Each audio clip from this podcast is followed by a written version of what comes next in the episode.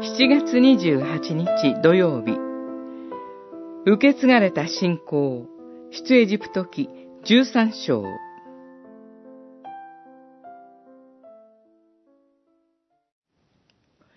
あなたはこの日、自分の子供に告げなければならない。これは、私がエジプトから出た時、主が私のために行われたことのゆえである、十三章八節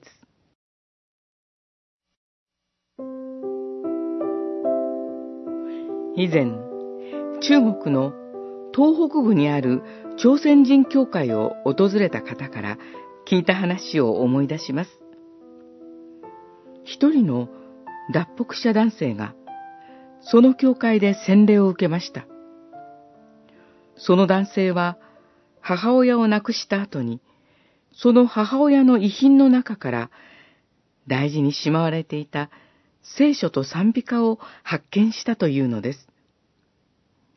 現代でも北朝鮮ではキリスト教の文章を持っているだけで強制収容所に送られる可能性があります。その危険を冒してまで母はなぜ聖書と賛美歌を大切に持っていたのだろうか。男性はその秘密を知りたくなり、命がけで脱北し、中国にあるその教会で聖書を学び、自分も母親と同じ信仰を得ることになったというのです。おそらくその母親は、生前には自分の信仰について何も家族に語ることができなかったのでしょう。しかし、その母親は自分の聖書と賛美歌を捨てることなく、